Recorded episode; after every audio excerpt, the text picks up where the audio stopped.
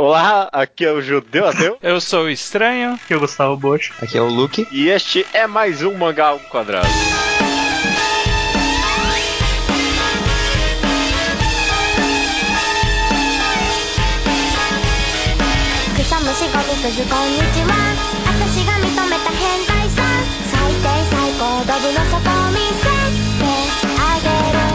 Tudo bem, todo mundo? Sejam bem-vindos ao centésimo, octagésimo, sei lá. Algum número alto aí. Octagésimo, né? É, octagésimo episódio do Mangá ao Quadrado. Tudo bem com vocês? Sim. Tudo bem? Tudo sim. Passaram bem a semana? Opa! Joia. É sempre, é sempre essa ordem de pergunta, né? Tudo bem com vocês? Sim. Passaram bem a semana? Nunca. Tudo bem. A gente costuma gravar numa quarta-feira. Quarta... Até quarta-feira não aconteceu nada de bom na semana. Não tem, não tem Não, nada que essa- aconteça de bom de segunda a quarta. Que isso? Pois é. Maravilha, cara. Estamos aqui então numa quarta-feira gravando o Mangagrafia, olha só, de um autor, Shuzo Oshimi. Acho que é assim que se pronuncia, né? Eu espero que vocês. Shuzo Oshimi, cara. Mais conhecido. É prolongar o O, mas tá certo. Ah, vou falar Oxi. É Shuzo Oshimi. Não, pior que é. Ok. né? É que tem aquele tiozinho assim em cima, aquele tracinho em cima. Uhum. Shuzo Oshimi, mais conhecido como autor de Akuro Hana, né? Então a gente vai, aqui nesse quadro que é Mangagrafia, a gente vai co- comentar extensivamente todas as obras publicadas pela carreira dele, até que ele teve bastante coisa, ele teve várias obras curtinhas. A gente vai analisar, tentar entender um pouco mais, quem sabe, da pessoa que escreve essas obras, né? Quais são as grandes temáticas, né? E talvez um pouco da evolução dele durante esses anos, né? Um pouquinho de informações básicas, o, o Shuzo é nascido em 1981, portanto ele tem 30 e E agora, hein? 7 anos, sim, 35 anos, né? Eita. 35. 35. 35 35. anos em Kiryu, província de Gunma, na região de Kanto, perto de Tóquio, né? É pertinho, tipo, é como se fosse mais ou menos Campinas, assim. Eu estou um pouco ofendido que tiraram da, da pauta que eu tinha colocado que a região de Kanto fica na ilha de Honshu. Mas a ilha de Honshu, não importa, é a ilha principal, viu? Tirei, desculpa.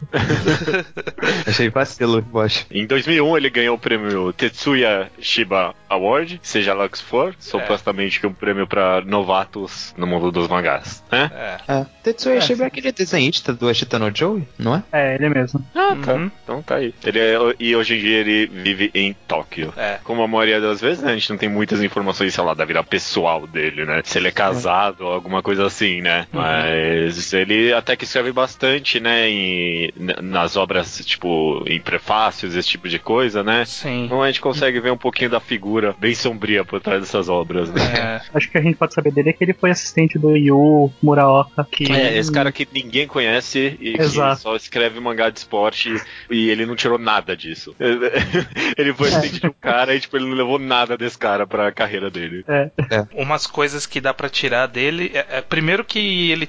Eu lembro de ter lido que ele tem algumas influências de tanto escritores, alguns escritores franceses, de alguns artistas também, como as principais influências dele. Que foi o, mais ou menos o que levou ele a fazer a Konohana, porque ele também tinha lido desde criança o- As Flores do Mal lá Baudelaire. no Baudelaire. O- A impressão que dá é que tem muita, muito da. A impressão que dá não, né? Ele diz que tem muito da vida dele nos mangás dele, mesmo nos mangás mais inusitados, né? Como, Sim. por exemplo, tem um mangá que a gente vai falar lá na frente do Net Café, que não tem nada, tipo, não tem como aquilo ser, ter sido da vida dele, mas a- uma das personagens é uma personagem baseada na vida dele. Uhum. E isso acontece em várias outras histórias. Por exemplo, eu- pelo que eu li por aí, ele teve gagueira quando ele era criança. E aí ele fez um mangá sobre uma menina que é gaga. Sim, sim. Hum. Já falando talvez um pouquinho das grandes temáticas, então, dos- do mangá dele, né? Com certeza, puberdade, sexualidade, perversões sexuais, né? Algo muito presente em todas as obras dele, né? Acho que além de perversões sexuais, né, é uma coisa muito mais geral. Não eu não quero falar de distúrbios mentais, porque não é, tipo, exatamente doenças mentais, mas é, tipo,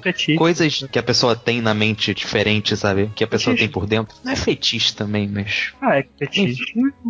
É, tem um Eu- pouco. Eu, eu, eu vejo mais como ele tem muito, a maioria dos personagens dele tem, é, dos personagens principais, são caracterizados por serem bem problemáticos socialmente, de, certa forma, né? Pessoas bem Uhum. isoladas ou, ou pessoas que, mesmo que ela tenha amigos, ela não, ela não sabe, sei lá, arranjar namorada, não consegue se aproximar do sexo oposto, é, É. não consegue falar direito, várias coisas, sabe? Parece que talvez esse seja um pouco dele, né, nos personagens, né? Ele talvez tenha tido isso na vida dele, de ser uma pessoa um pouco mais isolada, que tinha um pouco de problemas de Aham. sociais e tal. Quase todos Olha. são tímidos, né? Não consigo pensar em nenhum personagem que seja lá meio ativo assim na história, né? A É. maioria, ah, o único, o único protagonista dos mangás dele, que a gente vai citar aqui, que é mais é, avançado amorosamente e sexualmente, é um cara que ele casou com a primeira mulher que ele ficou. que é o cara do, do Nest Café. Todos os Uhum. outros são adolescentes que nunca tiveram contato com mulheres, ou mulheres que nunca tiveram contato com homens. Se- É, sempre tem essa inocência, mas tem o desejo, mas tem a inocência também. Uhum. Aham. Eu gosto muito desse aspecto da sexualidade das obras dele, porque eu acho que tem esses dois aspectos. Primeiro, a sexualidade pode ser vista como uma metáfora para coisas da vida em geral, sabe? Sei lá, dificuldades, né, sociais, qualquer outro tipo de coisa, né? Até talvez umas questões mais existenciais mesmo. E, e também, de fato, é talvez diferentemente da maioria dos mangás, tipo, a sexualidade aqui é retratada como tipo um tema mesmo, sabe? Não só perversões, sabe, mas a puberdade, né, a virgindade, todos esses múltiplos aspectos e ele trata tudo de uma forma muito ciente e madura no final das contas. Não sei Uhum. se vocês E concordam. de formas bem variadas também. É muito explorado. E é engraçado também porque é explorado até em tons muito diferentes. Acho que a gente vai comentar isso, mas, tipo, as obras do começo dele e do final, elas têm um- temáticas muito parecidas, tipo, de sexualidade, perversões, obsessões de forma geral. Mas a forma com que ele trata essa- é, os mangás muda muito, tipo, o estilo narrativo dele. Não, não, e, a- e a sutileza com qual ele aborda, ou o quão profundo ele vai entrar, né? Parece que no, no- na metade da frente da carreira dele ele tá mais simbólico, mais sentimental, mais preso no que aquilo significa, enquanto no começo é mais a ação mesmo, né? Tipo, Uhum. de algo Ele mais- começa a usar também, tipo, os quadrinhos, mídia dos quadrinhos pra passar isso, tipo, ele começa a colocar várias imagens, tipo, simbologias mesmo. Uhum. A Konohana Aham. e Mari e Happiness já tem, tipo, várias páginas que representam isso visualmente. Uhum. É, ele fica cada vez mais experimental, né, nos simbolismos, né, tudo isso, com certeza. E, e, desculpa, só voltando realmente essa temática de, de sexualidade nas obras, eu acho justamente, talvez, né, por, por ele comentar de, de vários autores ocidentais, europeus, no caso, né, que ele consegue ter essa abordagem tão diferente, né, pra, pra, pra essa temática, tipo, é um mangá com esse assunto mais diferente que eu já li, talvez tirando, não sei, é, Plastic Girl do Furuya, que também tem uma abordagem bem diferente, mas no, no caso do, do Furuya é, uma, é mais crescimento no geral, né? Aqui é tipo, é realmente, sabe, tipo, sexo, todas essas temáticas tratadas de uma forma bem honesta, verdadeira, sabe, sem querer Sim. romantizar demais, nem, tipo, satirizar demais. Eu acho Eu acho, que, interessante. é, eu acho que é, é interessante que ao mesmo tempo que tem essa temática de sexualidade, ele, ele usa no primeiro plano, mas no segundo plano ao mesmo tempo, porque não é o intuito dele, elas são usadas pro motivo original da obra. Acho que ele tá se mostrando como verdadeira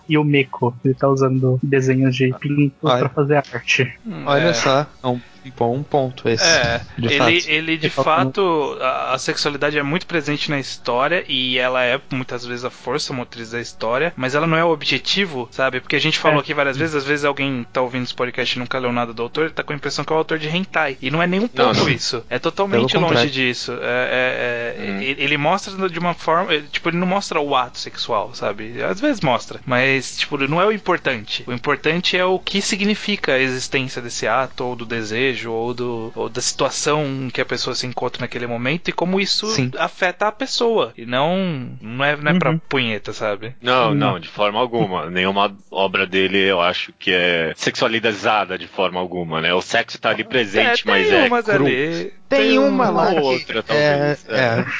O começo da carreira dele era um pouco. Mas, é, cara, eu, eu, eu concordo que tá de segundo, tá de primeiro e segundo plano ao mesmo tempo, né? Porque tipo, é, é o que você falou, Bosch, eu concordo plenamente, que talvez o objetivo final é outro, mas, tipo, não é que o- a sexualidade tá ali só pra entregar esse objetivo. A sexualidade também é analisada na obra, né? Sim, Tipo, sim. Sexualidade é é um tema muito geral. Sim, sexualidade é um tema muito geral, mas também não é. Às vezes não é o tema principal. A Konohana não é. Eu não diria que é principalmente sobre sexualidade, sexualidade embora Não, esteja lá presente e é, tipo, seja parte da obra. Parte bem ativa da obra e não é sobre isso, né? ao mesmo tempo que é. é.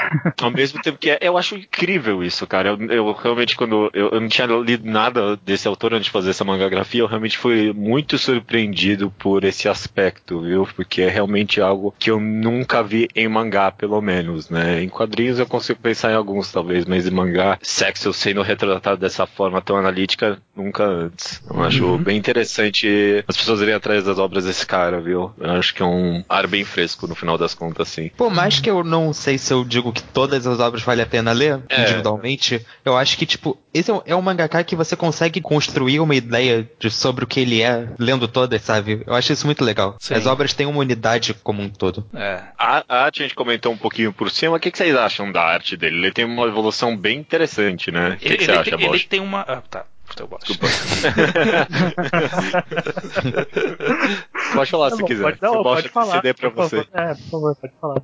É, o que eu acho estranho, bem curioso, é que ele tem uma inconstância, sabe? Parece que ele demorou muito para achar a arte dele. Ele foi achar. Demorou. Ele foi achar o, o, o, estilo dele no meio de Konohana. Porque o começo é, de Konohana também é tipo. E aí você vai pegando obras e colocando lado a lado e, e varia muito, sabe? É. Por exemplo, o Devil Ecstasy parece meio quase um fanzine, sabe? Meu tipo, é muito pior que as obras que vieram antes. Eu não entendo isso. É. Ele...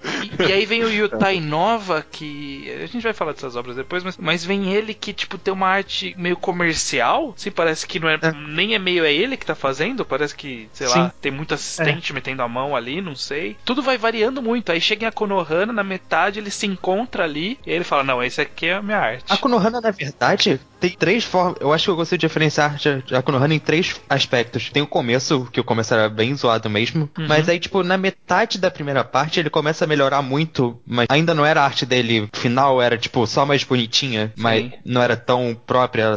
Era só a dele antiga melhorada. Só que aí no final, que a arte dele de hoje em dia, do final de Konohana ou de Mari, que ele fez um, tipo, algo bem mais próprio dele. Tipo, bem mais Sim. experimental, talvez. É. Hoje em dia, ele, ele tem algo bem próprio, com certeza. Sim né? Sim. É, no, no, começo, eu com certeza via muita influência do Kazu mesmo, né? No aspecto de terror, inclusive, né? Uhum. Ele faz aquelas caretas dele ali referenciando é. em algumas ah, é obras, verdade, né? Verdade, Sim. Inclusive, ele tem um mangá chamado Drifting alguma coisa. É, em homenagem a Drifting Classroom. E eu acho que ele meio que. Ele teve que, tipo, se livrar dessa, tipo, influência pra achar, né? É, porque, é, até porque ele, ele, ele não segue as mesmas temáticas que o casou mesmo, sabe? Eu acho que talvez ele tenha pensado que. Eu não sei se ele queria seguir com isso na carreira ou não, mas. Pareceu é uma boa ideia. É, a, tema, a, temática dele é totalmente diferente. A arte do casou mesmo não é tão boa. Eu, não. Eu, eu, eu, até talvez discordo um pouco. É porque, no fundo, eu acho que várias das obras dele têm um aspecto meio de terror. Mas, é, obviamente, não é o mesmo terror do casou mesmo, né? Mas é um, é, é um, é um ah, verdadeiro. Horror. De horror, na verdade, né? Meio que mais nojento, talvez, mais feito feito pra. Não, eu acho terror, que, eu, eu acho terror, que é, um, é, um, verdadeiro, tipo, terror barro horror psicológico, sabe? Tipo, algumas obras dele você, você fica meio, tipo, perturbado por dentro, né? Uhum. Então, uhum. eu, eu, acho que nesse aspecto, talvez esse, a arte de terror combina com o que ele queria. Talvez nas obras inici, iniciais não, mas talvez com o que ele queria fazer em Akunohana e até em Happiness e em Sadimari, mas. Assim, Olha só, a Konohana eu digo, aliás, até que ele acertou, porque a primeira metade tem essa arte mais próxima do Meso e a segunda metade que, tipo, muda muito o estilo do mangá, ele já tem arte própria dele. É, exato, uhum. exato. Vocês estão falando disso, mas eu acho que ainda assim eu consigo ver os personagens sendo iguais desde a primeira obra. Parecem muito. É,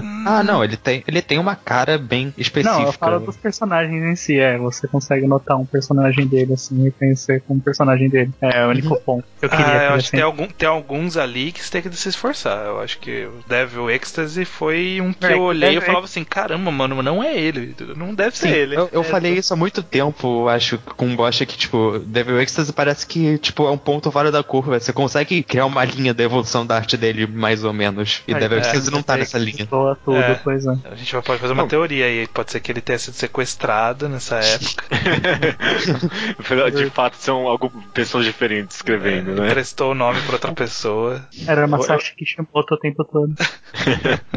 Bom, cara, maravilha, maravilha. Vamos, vamos comentar então uma, uma obra dele aqui, pelo menos as que a gente tem disponíveis, algumas obras nem tem completas, né? Mas a gente tentou Ah. ler o que dava pra ler. A gente vai comentar. A gente tem a estreia dele em 2001 com um one shot chamado Superfly na Shonen Magazine, né? Na Monthly Shonen Magazine, né? Sim, Uhum. E não tem disponível esse one shot. Mas foi a estreia dele, né? Só pra mencionar aqui. sim. Talvez tenha sido com esse one shot que ele ganhou o prêmio. Talvez. Sim, ainda mais pelo Tetsuya Shiba, né? É. É, as duas 2001, então provavelmente é. 2003 a gente tem a primeira obra disponível dele, que é o Avant-Garde Yumeko. Uhum. Sim. É. Um volume na Young Magazine, que é da Kodansha, né? Sobre o que que é Avant-Garde Yumeko, Bocha? Porque eu estou passando a palavra pra mim muitas vezes, mas tudo bem.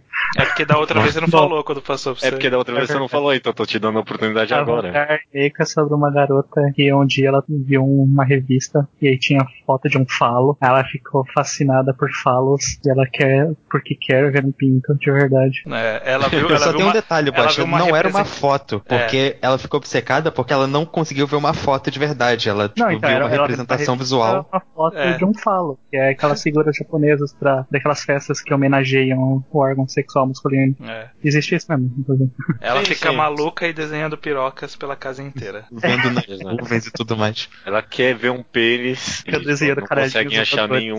É, Eu É. já vou falar que eu gosto muito desse mangá, eu gostei muito dele. nossa. Eu fui esperando um negócio super absurdo, foi o que eu recebi. E... Não, e é- eu achei honestamente profundo, cara. É, então, eu li esse mangá há muito tempo atrás, porque eu teve uma época que eu resolvi ler tudo do autor, e eu reli agora pro fazer o podcast, né? Eu gostei muito mais relendo, tipo, vou até aumentar a minha nota, porque eu vi que tinha alguma coisa ali agora, sabe? Não era só esse conceito absurdo. Uhum. É. Eu, eu- eu- Ele, ele, ele acabou sem querer caindo numa coisa que é que ele foi se repetir depois lá na frente e que é um eu já vi em algumas obras me canso um pouco essas coisas de da pessoa que consegue as coisas na chantagem, sabe? Chantagem, ah, eu vou contar pra todo mundo se você não fizer tal coisa pra mim. Eu, eu sou um pouco cansado disso, embora tenha muitos mangás bons assim, como o próprio Konohana É, eu e que- Yonani Master, por exemplo. Mas eu, eu acho que ele soube dosar, soube dosar, porque, Uhum. porque a menina que chantageava, né, que aí o Meiko chantageava o cara, não era na maldade. Ela chantageava porque ela era maluca mesmo. Era uma obsessão dela. e- É, era É. só, era E- só e- loucura mesmo. E, e também era, era uma pseudo-chantagem, porque o cara meio que queria também, né? Tipo, não tava. Não é que ele fez algo absurdo e aí ela falou assim, eu vou contar pra todo mundo, né? Ele, era tipo meio uma chantagem meio parcial, né? Porque ela, tipo, ó, se você quiser, faz aí, né? Senão eu vou embora. Uma coisa que eu acho engraçado nesse mangá é que ele segue, tipo, o mesmo formato de protagonistas que quase todos os outros mangás dele, que é um protagonista feminino antissocial e ruim de falar com pessoas, e uma garota com alguma coisa muito estranha sobre ela. Só que a protagonista é menina nesse. É. Tipo, ele. Ele começou muda- ao contrário, eu tinha percebido isso também. Que Uhum, o, o- uhum. no- o- o menino na história, né? Que é o. o- na, na história a menina quer ver um pinto e aí ela acaba pegando um cara do clube de arte lá pra ser o, o modelo dela. Sim. E em outras histórias, em outro momento da vida dele, o protagonista seria esse menino, em vez de ser a menina. É, Mas exato. especificamente nessa história, começamos olhando por ela. E é interessante, é interessante por isso. Principalmente Uhum. se você conhece toda a historiografia do autor, é, é interessante você ver essa diferença que dá uma quebra do que ele costuma fazer. E e- eu, pessoalmente, achei profundo, porque eu, eu achei que foi uma das obras, assim, mais. É, é muito metafórico, né? Tudo, e às vezes até um pouco direto na metáfora demais, mas.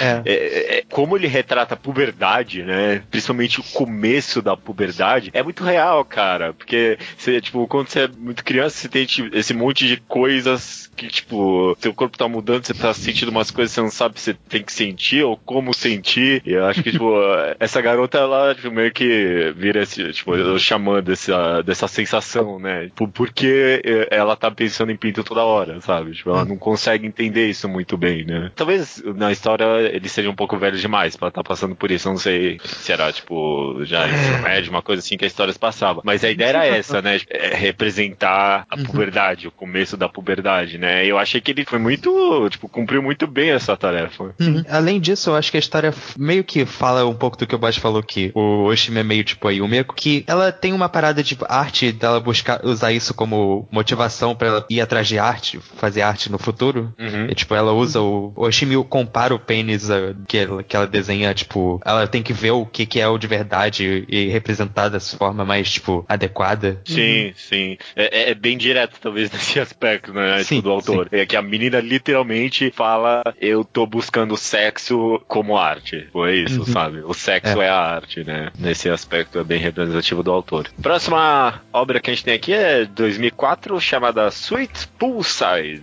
Um volume também na Young Magazine da Kodansha e que virou um filme com pessoas de verdade em 2014. Mas não, É. um cara, alguma obra desse cara virando um filme com pessoas de verdade é um pouco. Preocupante. Esquisito. É, é. É, não Exato. só esquisito, porque o Japão ele tem essa mania de pegar histórias adolescentes e colocar atores adultos fazendo adolescentes. E Isso aí também. fica meio estranho, porque essa história, tipo, era muito puberdade. E aí colocaram uma galera com uma cara de, de velho lá, que você fala, isso aí não é um adolescente, nem fudendo.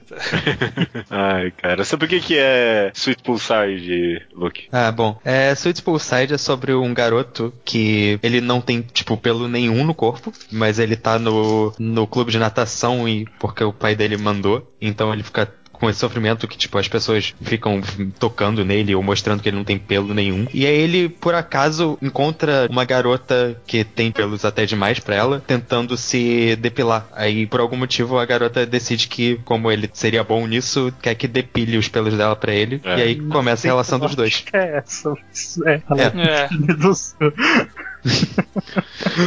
Mas é, É. isso. Exato. É bem engraçado você notar, porque ele é o único certo, né? Se vocês pararem pra pensar. Porque se você tá fazendo natação, você não deveria ter pelo mesmo.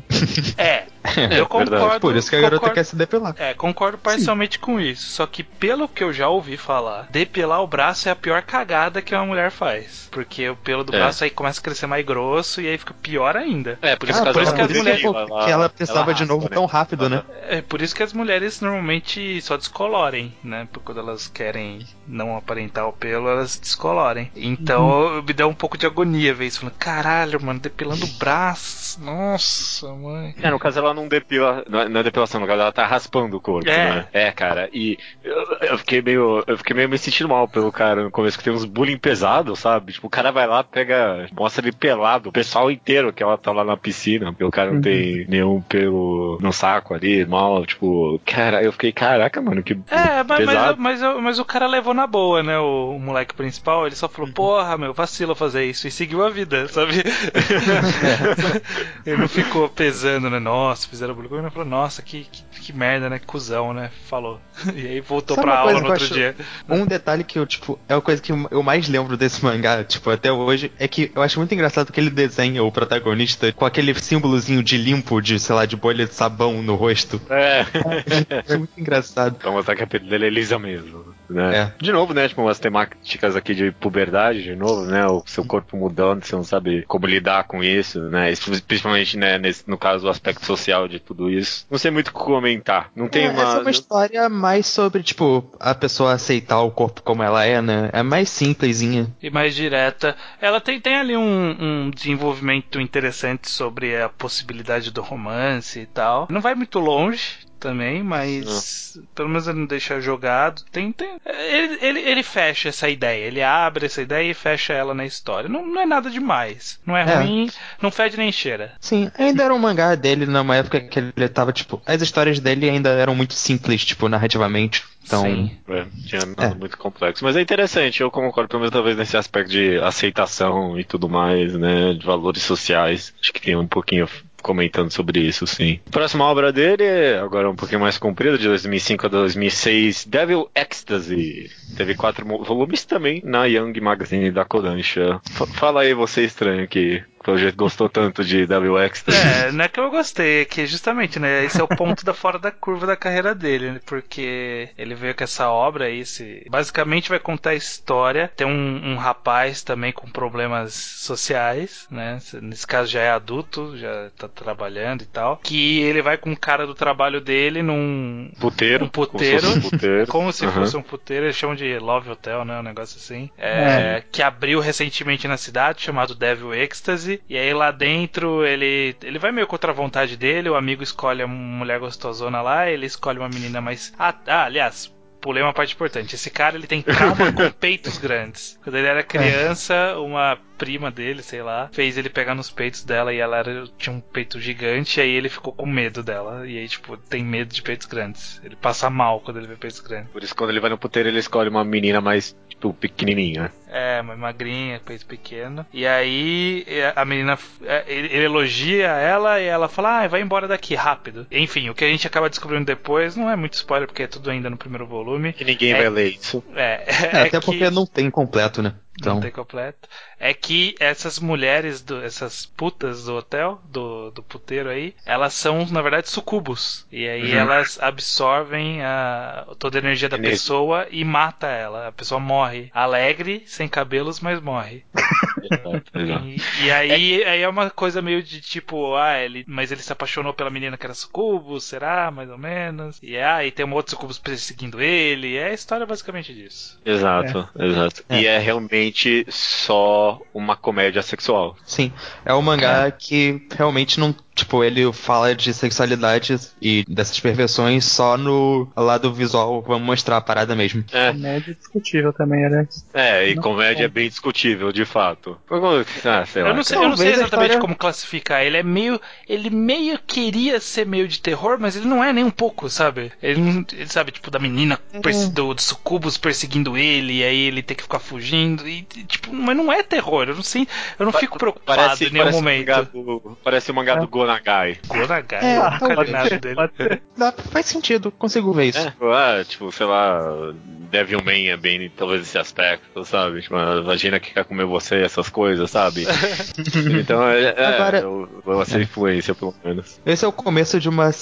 Então, Eu vou separar em sessões. Esse é o começo de uma sessão que ele começou a fazer mangás, tipo, sobrenaturais, que é um tema que ele repetiu algumas vezes também. Tipo, É. elementos de terror, criaturas. É verdade, verdade. É a primeira, primeira incursão no mundo do sobrenatural. E, e, e como todas as outras obras, mais ou menos, é, ele, ele faz um sobrenatural mais ou menos no mundo real, sabe? Ele, É. não, ele não vai na fantasia, ele, ele pega alguma coisa e insere ela no mundo que já existe. Né? Então a gente vai ver isso mais pra frente com outros elementos, né? Com, sei lá, projeção astral e vampiros. E aqui nessa a gente vê com essas sucubos que estão vindo pra acabar com a população da humanidade. É. Exato. Cara, e é- eu, eu tô pensando aqui, é muito fora da curva. né? Porque, por exemplo, esse é o único mangá dele que não passa em nenhum ambiente escolar, seja, sei lá, ensino médio ou faculdade, né? É o Ah, é único. verdade. Não, Não, tem o do o, café também tem não. o lá Ah, o do Nets Nets Café. Isso que É. também é meio estranho. Também é um pouco diferente, né? Agora que eu tô É. parando pra pensar. Ah, cara. É ruim. E, sei lá, é até esquisito, porque as outras duas obras anteriores a essa também eram comédias sexuais, mas, tipo, parecia que tinha algo pra ser contado ali, sabe? Tinha uma mensagem por trás. E aqui é, tipo, só, sabe? É que a Só gente isso. não leu Tem tudo também, né? Também Ah. tem isso. Não, Não cara. como vai não melhorar. tem. Não Não É, não tá com cara de que vai melhorar, não. É, não tá, mas. Vai que. Ele não tem nada a ensinar aqui, seria o caso. O personagem parece que não tem muito o que evoluir. Não, Uhum. não mesmo. Próxima obra dele de 2007 a 2008 é uma chamada Yutai Nova, com dois volumes. Ele foi cancelado e depois foi republicado em dois volumes maiores com capítulos extras, tipo, só pra fechar a história, porque foi E cortado desses completo. capítulos extras só foram traduzidos um, o que me deixa muito triste. Não, foi traduzido meio. É, O 20, 20A. Também na Young Magazine ainda, né? É, É, ele, Tem ele fez, ele fez boa sei. parte da carreira dele dentro da Kodansha e esse começo todo foi pra- basicamente na, na Young Magazine, né? Esse começo de carreira É, é, dele. ele se mudou pra Besatsu depois, que é uma revista shonen, tipo, bem aberta. Acho que, que talvez combinasse mais porque ele faz histórias escolares. É, verdade. É, precisava, precisava ser um escolar mais, mais adulto, né? A gente vai chegar É. lá. Exato. E, e o Tai Nova conta a história desse cara que ganha habilidade de sair do corpo dele, né? Ele tem essa experiência extracorporal, né? Assim que se chama, não sei. E o que ele faz é ficar vendo a ex-namorada dele tomando É. banho. É isso que É. ele faz. O amor da, aí- da. Ele namorou na adolescência e nunca conseguiu comer ela porque ela era virgem e doía. E aí ele ficou lamentando isso por muitos anos. E, e aí ele, depois que virou espírito, achou ela e ficou vendo ela tomar banho. É isso, é tudo que ele podia fazer. Exato. E aí a, a história acaba virando mais complexa, você vê que tem outras pessoas que ganham essa experiência também, tem um plot mega convoluto sobre relacionamento, né? Nossa, é, não- mas é não- meio maluco também esse daí. Eu não gostei muito de Yotai Nova não, cara. Eu. Nem nem, nem- tem nada a ver com o final, que tipo, nem é necessariamente tão ruim. Nem achei que parecia o cancelado assim, sabe? É, Você t- terminou uma hora ali, só isso. Eu acho que simplesmente é meio ruim mesmo. Muito convoluto e os relacionamentos meio forçados isso, mas ali. isso de ser convoluto é uma coisa que eu percebi que é, ele tem ele tinha essa mania na maioria das obras dele, talvez pela forma como era publicado, não sei, mas nesse estava muito intenso, que era o termina um capítulo e aí o começo do outro é explicando tudo o que aconteceu nos capítulos anteriores, sabe, tipo um resumo. Nossa, cara. Ah, sim. Um micro Nossa, resumo. E, e nesse Verdade. tá muito forte, sabe? Muito. Era, era É, tipo, as três, três páginas. primeiras é. quatro, às vezes, era tipo o, capítulo anterior. É, era tipo, nossa, e aí era as quatro, capi- quatro últimas páginas do capítulo anterior, eram os quatro primeiros do capítulo seguinte. Às Isso vezes, literalmente literalmente uma a mesma travada. página em ângulos diferentes. Só isso, É, né? mas eu vou dizer que eu gosto desse mangá ainda. Eu gostei mais do primeiro volume. Eu acho que o segundo. Eu sei que. Eu também não acho que o final inici- é tão ruim assim. Acho que funcionou. Mas é que, tipo, o segundo volume começa meio que com um desvio que dura metade do segundo volume. E aí ele termina a história meio sem. meio rápido. É, é. Com, aquela, com aquela parada lá da Idol que poderia ser interessante, só que não como. Ah, é verdade. A segunda impress- parte se tornou quase um Battle Shonen. É. A impressão que dá é que ele que ele pretendia fazer algo mais longo, a longo prazo, algum É, desenvolvimento mais complexo, e aí chegou num ponto ali que falaram assim, ó, não vai rolar. E aí ele teve que acelerar algumas, algumas coisas e ficou ficou meio ca- encavalado tudo mesmo. Porque, eu, Porque eu, gosto do acho assim, conceito. é, eu não acho ruim o primeiro volume. Eu não acho também bom. Mas eu acho que a ideia é legal. Tem, um, tem uma, uma virada interessante, né? Do, do que, que vai acontecer com a, com a na- ex-namorada dele. Eu acho que é uma virada bem legal, assim, quase imprevisível. O que você E- falou de chantagem, né? Eu acho que você deve ter ficado mó feliz quando acontece, tipo, Porra, que é, da- meio que muda aquela, o conceito de chantagem, né? É, tá- É, ele mó subverte, né, a chantagem nesse, nesse mangá. Achei- Essa parte foi muito boa mesmo. Então, então você vê lembrava. que tinha alguma ideia ali, mas provavelmente falaram, ó, cara, não vai rolar. Acelera aí que não vai, não vai ter mais o que mais um volume. Aí ele começou a jogar aqueles outros elementos e colocou a Idol e colocou o cara com os superpoder, e aí colocou outra menina e colocou. É, ah, e aí foi ser. embora, e aí foi embora na, na loucura dele, né? É, se, se eu pensar que o segundo volume inteiro ele já sabia que ia ser cancelado, tudo bem, ok. Eu acho plausível Não, essa possibilidade. Não sei se o volume Então, eu inteiro, acho que mas pelo menos metade dele. na met- ele começando o segundo volume, ele, tipo, porque a parte da Idol, talvez ele fosse só ser uma partezinha, tipo, pra explorar mais esse universo de projeção, e depois ele ia continuar a história mais, tipo, lentamente. Só que aí no meio ele percebeu que ele ia ter que fechar tudo, então colocou todo mundo junto lá e resolveu É. terminar. É, Não. Não Fez, gostei. Não fez gostei. uma Foi um noite muito louca que resolveu todo o plot. É. Esse foi um dos É. primeiros mangás que eu li. Eu acho que alguém chegou a traduzir aqui no Brasil numa época, não lembro exatamente. Mas eu lembro que eu li há muito Foi o primeiro mangá dele a ter sido, a ter sido traduzido por scanlators no geral. Sim, é verdade. Né? Sabia não, sabia não. Porque é, mais, é, é um pouquinho mais explícito partes sexuais, talvez. Não, no Devil Ecstasy também já era, né? Os dois É um têm pouco, uma. um pouco mais convencional, é uma história um pouco mais aceitável convencionalmente. Desde aquela época o pessoal É. já queria psicológico, né? Um mangá pra pensar. Não é. Inclusive- é, Não, Não, não, tipo, é tão diferente assim essa história. Tem uma ideia boa, Não, mas não não é, é, não é algo. Tipo, qualquer outra pessoa pensaria nisso. Sim, sim. Inclusive, não. eu coloco esse mangá meio que, tipo, no- na metade do caminho entre os dois estilos do Oshimi, então, e acaba sendo o pior por causa disso. Tipo, não é uma história tão focada em uma coisa muito específica que nem os primeiros mangás dele, tipo o Avantgarde e o Suitful Sides, mas também não, ele não tava explorando o, o lado psicológico a tanto assim, embora já tivesse um pouquinho. Então acaba sendo nem um pouco, nem outro. Sabe a arte de quem ele me lembra nesse mangá? Do cara. Várias obras dele, agora que eu parei pra pensar. O autor de. Não sei se já leram Holy Land. Não já, não. já. Lembra um pouco, sim. Sei como é a arte, mas. Lembra um pouco. É, talvez. Lembra bastante pra mim. Próxima obra dele aqui da lista é uma que foi de 2008 a 2011, chamado Hyoryu Net Café, ou Net Café a Deriva, né? Sete volumes, na manga Action, agora na Futabasha. Que é onde ele publicaria Mario no futuro. Ele foi cancelado, ficou tão triste que ele abandonou a revista. É, esse manga Action ele é uma revista famosa. ele- Se, se eu não me engano, ela foi a primeira revista considerada seinen sabe? Tipo, revistas especificamente sem nem na história. E aí ela era semanal, ó, tô vendo aqui, ela começou a publicação em 1967. Era uma revista bem tradicional. E aí ela uhum. era semanal e aí em 2003 passou por uma reformulação e virou bimestral. Bimestral ou bimensal? Bimensal, duas vezes por mês. É, Quinzenal. que sai Mari. Quinzenal. Quinzenal. É, é a revista que sai Mari, mas saiu algumas outras coisas famosinhas, como por exemplo Seu Chamo, que o Judeu já uhum. chegou a comentar aqui. Muitas obras, tipo, eh, seinens, muitos seinens assim antigos mesmo, porque Lobo Solitário saiu nessa revista. Sim, o, o Hiroshima Cidade da Calmaria saiu nessa revista. Inclusive, Net Café Deriva virou um dorama de 11 episódios em 2009, né? Nossa. É, no meio da publicação. E, então, essa história, já que o Judeu não pediu para ninguém falar, eu vou falar. Fala aí. É... Eu, eu, eu, não li, esse eu não li. Você não leu? Essa não. história vai, vai é, é de um. Eu li, eu li também.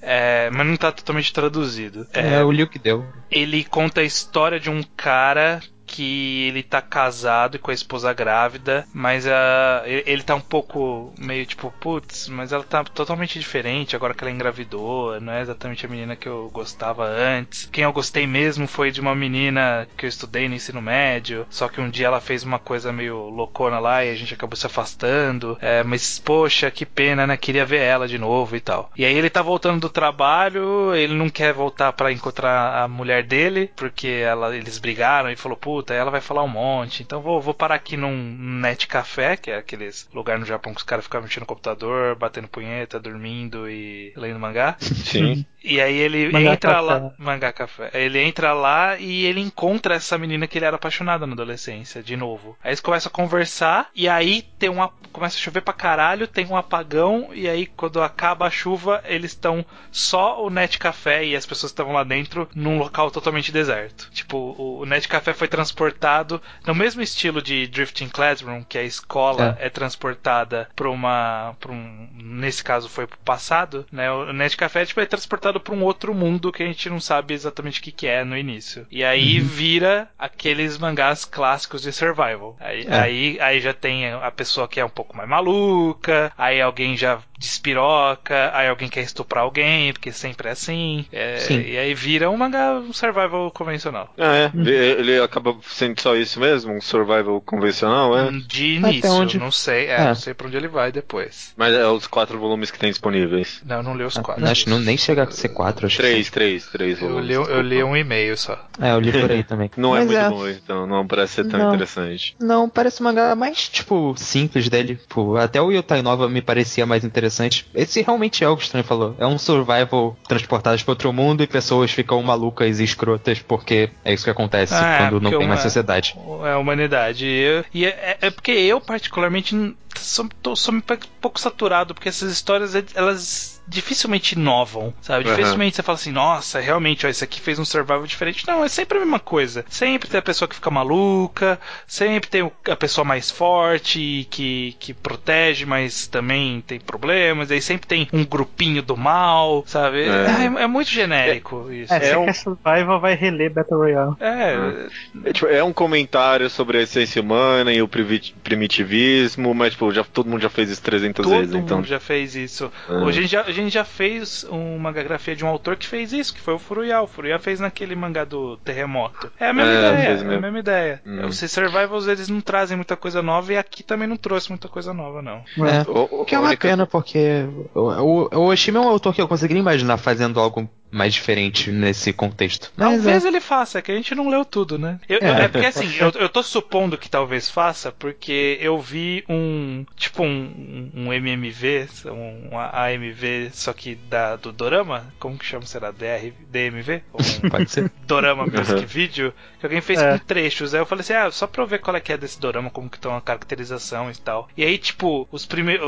Acho que tinha um minuto e meio. Aí os primeiros 30 segundos era da parte que eu li. E depois tinham coisas que eu não li. E eram coisas totalmente diferentes, sabe? Tipo, ele tava num outro lugar, com uma outra pessoa. Aí eu tô curioso, porque talvez tenha alguma coisa diferente lá pra frente. Eu não sei se isso é uhum. específico do Dorama, porque não tinha saído ainda no mangá, ou se realmente tem no mangá. Aí fica essa dúvida no ar. Mas eu, eu digo pelo menos tem assistentes muito bons trabalhando nesse mangá, né? Pelo menos isso. Porque a arte dele melhorou muito de um mangá pro outro. Ah, sim. Sim. Que- não, não, ó, caraca, cheio de detalhes nas sombras em todos os quadros, né? Hum, Não, isso ser. é. Ele ficou um pouco mais detalhado, ficou um pouco mais genérico também, né? Que, é, na verdade, não, não ficou porque de Devil Ecstasy pra cá tava uma coisa que era difícil a gente identificar qual que era a cara dele, né? Como a gente falou, ele não tava se achando ainda como, como um artista com uma- um traço único. E aí aqui, né, de café, Eu ele, li. ele começa a achar o estilo dele, mas bem devagarzinho, sabe? Você vê um resquício lá no meio de tipo, ó, tá começando a ficar com a cara dele, mas ainda não tinha ficado. Não. Pois é. Pode ser que no final já esteja mais parecido. É, Talvez, porque o porque- final, tipo, é mais ou menos concorrente a Konohana, tipo, então... É. É. Inclusive, essa é a próxima obra aqui da lista, de 2009 a 2014. A Konohana, Flores do Mal, 11 volumes. Agora voltando pra Kodansha,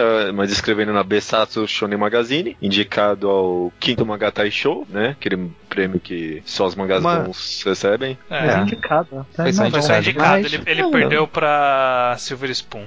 Ah, tá. Tudo é. bem, Silver Spoon é justo. Eu gosto É. desse mangá. E teve um anime produzido por ZX em 2013. Eu Aquele anime em rotoscopia que deixou a Que, galera que as maluca. pessoas odiaram. É. É. E o Leonardo gostou. Ó, É, só, tá- só falando que eu tinha puxado lá atrás, que o Leonardo, o Leonardo não, o Luke falou, do, do que, que ele foi pra, um, pra uma manga shonen, né, pra uma revista shonen. De fato, né, Besatsu Shonen Magazine é uma revista shonen, como o nome diz, mas ela é uma revista shonen mais adulto, por assim dizer. Ela é a revista onde sai Shingeki no Kyojin, né? Shingeki no Aham. Kyojin foi quem segurou a revista por muito tempo, a Konohana tava lá no meio. E, A Konohana, inclusive, estreou com a revista. É, tipo, Sim, desde sim. a primeira edição. E- e, inclusive, já deixa eu falar aqui, porque eu- eu acho que tem gente que tá até aqui no programa, que tá ouvindo, que deve estar um pouco nervoso que a gente tá falando da Konohana. Não tem Ah. Han no Japão, né? Tá, a é Kohana. verdade. a Kohana. Mas a gente tem que ser costume, perdoa a gente aí. Ah, tá, ok. É, foi mal. Eu vou continuar falando da Konohana. É, É. eu também vou continuar falando com o Nohana. não- A, a- a regra aqui é o que tá no seu coração é pronúncia válida. Exato. Alguém exato. reclamar, a pessoa tá muito errada, na verdade, mas tudo bem. Não, não, o correto não é a Konohana? Bom, sim, mas eles não têm essa de pronúncia. Não? Não, até porque eles falam Nana também. Nana. Ah, É verdade, né? Ninguém fala naná. Não, tem gente que fala, mas enfim. e Fala.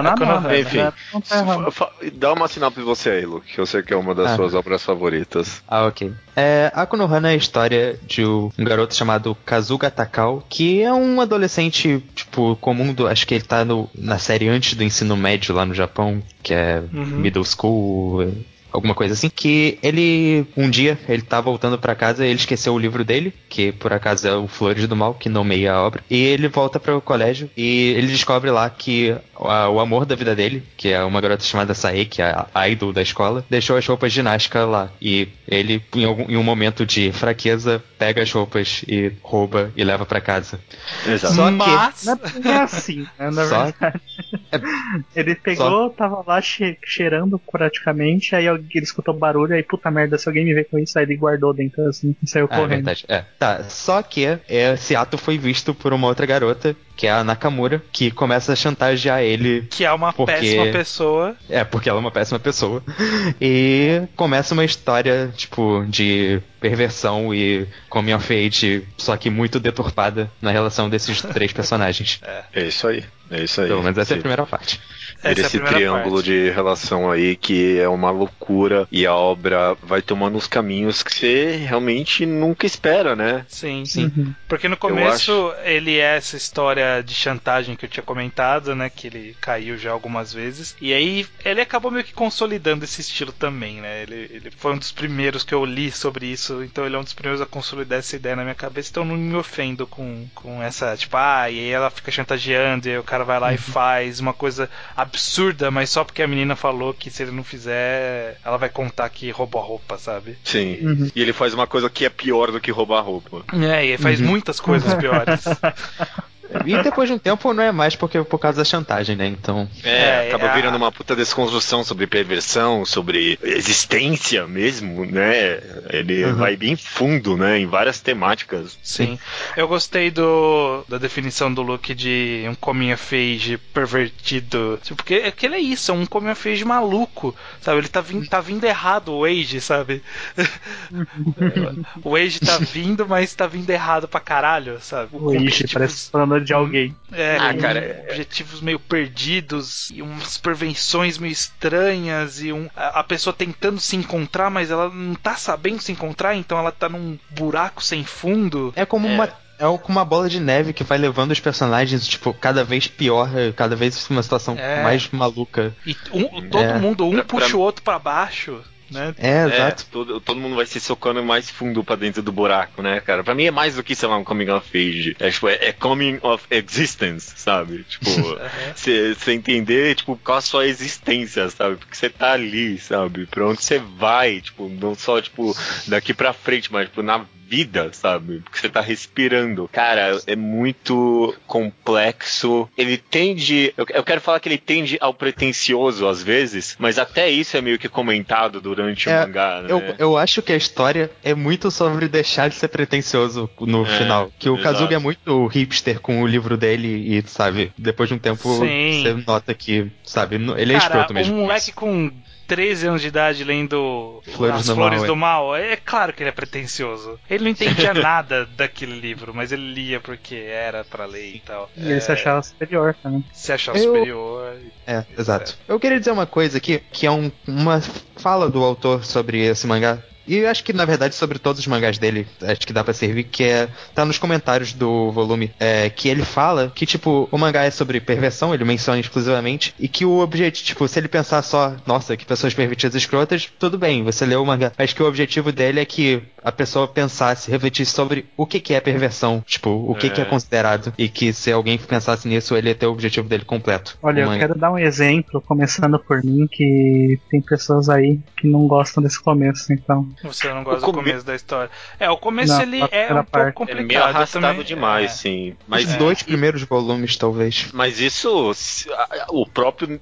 o próprio fato de ser arrastado acaba se pagando no final pra mim, sim. Uhum. No final das contas, sabe? O, o mangá tem meio que duas partes, né? É. A primeira parte é um pouco arrastada, eu acho, sim. Mas, tipo, Uhum. é meio que importante ela ser assim pra segunda parte, eu acho. Eu acho que o mangá tem três partes, na É, verdade. é, eu separo em três partes. Eu separo na Ah. parte da chantagem, eu separo na parte que o Kazuga já tá, tipo, obcecado com a Nakamura e o time skip. Mas essa É. parte da obcecada aí é meio difícil de distinguir exatamente. Hum, É, eu não acho que nem tanto, por- porque, porque ele, assim, não dá pra você delimitar na hora que acontece, mas você consegue perceber o tom diferente? Sim, Em que sim. um, um tava Ah, é, talvez- no, talvez no na sala- início da perversão e no outro, tipo, eles já entraram na espiral, sabe? De É. puxar um pra baixo. Provavelmente na cena da sala, né? É, Na cena acho que da talvez a é sala que muda da, da sala de aula seja, tipo, o ponto que separa. Uhum, Sim. com certeza, com certeza, sim. É, Até a capa dos volumes, elas são É, temáticas em partes, sabe? As três primeiras Uhum. capas, elas têm a, a mesma cara, aí depois as próximas três têm outra cara totalmente diferente, mas é, coerentes entre si, e aí depois tem outras, outras sequências assim. Sim, faz sentido. E é muito interessante, né? Acho que no final das contas, talvez por manter uma temática tão aberta em interpretação, no final das contas, né? Que você falou, que pode ser sobre perversão, pode ser sobre você entender o que é perversão. Pra mim, foi muito sobre existência, sobre talvez um, um aspecto até um pouco niilista na obra. Eu acho que eh, dá para cada um dá pra ter uma análise bem pessoal desse mangá. Eu acho que dá pra você se enxergar muito nessa obra, apesar de serem personagens tão, tipo, diferentes, fazendo coisas tão absurdas, né? Uhum. Puxando um pouco da discussão que a gente já abordou algumas vezes, mas da, Uhum. se encontrar como artista, né? É, a gente falou que foi, uma- foi aqui durante a Konohana que a gente viu ele se estabelecendo. E é, e é curioso, porque é, é gradual, né? Porque você não percebe essa transição, mas quando você olha o começo e olha o final, ele é totalmente diferente. Quando você compara, Totalmente. tipo, o primeiro capítulo com o último. É, o último não, porque o último é uma coisa muito separada. Com o penúltimo capítulo, É. você vê que. É. Realmente, e- realmente. E, e ao mesmo tempo que ele vai se achando como desenhista, né? Como ele vai definindo o traço dele, que é aquela coisa mais. um pouco mais lápis, parece, né? Que é uma, uma arte um pouco É, mais. mais rabiscada, não, não é, talvez, né? é, não, é, não é mais tão é, redondinha que nem era no começo, É. né? Tudo bem, Não, bem tão redondinho, certinho, né? bonitinho. É, para de ser personagens assim. não estão mais redondos, a cara deles. É, e- e- e ele se encontra como desenhista nesse sentido, ele se encontra como quadrinista no, na questão de ritmo, né? E separação de quadros, porque é aqui que começa aquilo que a gente reclama um pouco em Mari. É, é- é- é- a gente tem uma relação de amor e ódio. Eu tenho uma relação de amor e ódio, não sei vocês. Sim. Que Eu- ao mas- mesmo tempo que eu odeio, Mas acompanhar é um saco. Mas, É. porra. eu, eu a- a- odeio e adoro ao mesmo tempo. Porque a Konohana eu comecei a ler quando ele estava mais ou menos na metade no, em publicação. Então, a segunda metade eu acompanhei com a frequência de lançamentos. E é, é complicado. Foi essa, essa época que era É. complicada. Porque eram tipo 40 páginas pra, sei lá, mostrar o cara caminhando e voltando pra falar com os pais. É, Esse era um exatamente. capítulo. Eu, eu- li tudo numa tacada só, foi uma delícia. Todas as obras dele devem ser lidas assim, numa tacada só. Mas o, o cara é tão bom em amarrar um capítulo no outro, né? Em, deix- em colocar deixas boas que fica difícil, tipo, largar de acompanhar, né? Uma vez que você começa, você vai até o fim. A gente não comentou isso, mas ele é o mestre em contar a história no nada. Porque ele consegue avançar a história com nada. É, Você, Que a gente vai ver você lê o capítulo, você fala, não tem absolutamente nada aqui. Aí quando você vai ler o pro... depois de cinco capítulos, tipo, mudou tudo e você fala, caramba, mas onde que mudou? Que eu nem É. li. nenhum capítulo acontece nada e de alguma forma a história avança. Ele tem essa Exato. magia aí, ele tem essa magia. Eu acho que a gente podia, pelo menos, só comentar de passagem, sem se aprofundar muito, sem spoilers, um pouquinho do final, porque eu- até onde eu sei é bem polêmico. Tem gente que gosta, tem gente que o- odeia, né? Acho que divide bastante as opiniões. O que, que vocês acham? Eu gosto. Eu, eu- quando eu li o final, tipo, o último capítulo pela primeira vez, eu fiquei meio, porra, sério isso? Mas, tipo, depois de um tempo que eu percebi que, na real, tipo, isso é só um- uma, explora, uma exploração a mais e, tipo, a É. história já tinha terminado bem, eu aceitei Exatamente. muito tranquilamente. Não, não, Não, esse e- último capítulo, foda-se, né? Acho que Então, é, uma pra- co- é um extra ali. Então, mas É. foi, aí que as pessoas se perderam, porque o pessoal leu o, o que era, entre aspas, o penúltimo capítulo, que Pensando que ia ter mais encerrou depois. a história, e aí falaram, vai ter mais É. um. E aí veio mais- a- o último capítulo que não tem absolutamente nada a ver com, com o penúltimo. Tipo, ele é aquela Uhum. loucura. E aí as pessoas ficaram, nossa, mas que final bosta. Mas não, cara, acabou no capítulo anterior, sabe? É. O, que o essa- final anterior em si é, é também uma parada, não é uma parada normal, né? É um capítulo Não, bem deixa bem simbólico aberto, e, né?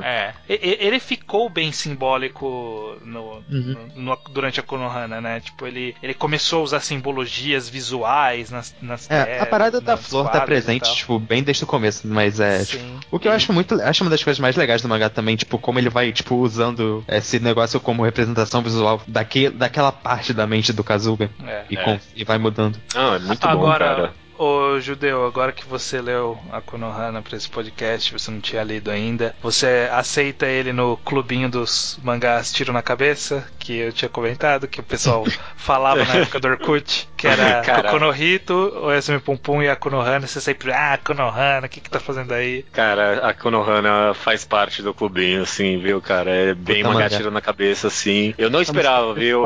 Inclusive, eu, eu, eu não vou dizer que eu fui querendo odiar, mas eu achei que não ia ser tão bom. Me surpreendeu muito, né? Talvez até por esse hype negativo que eu tinha, não sei, mas eu realmente não esperava nem um pouco disso.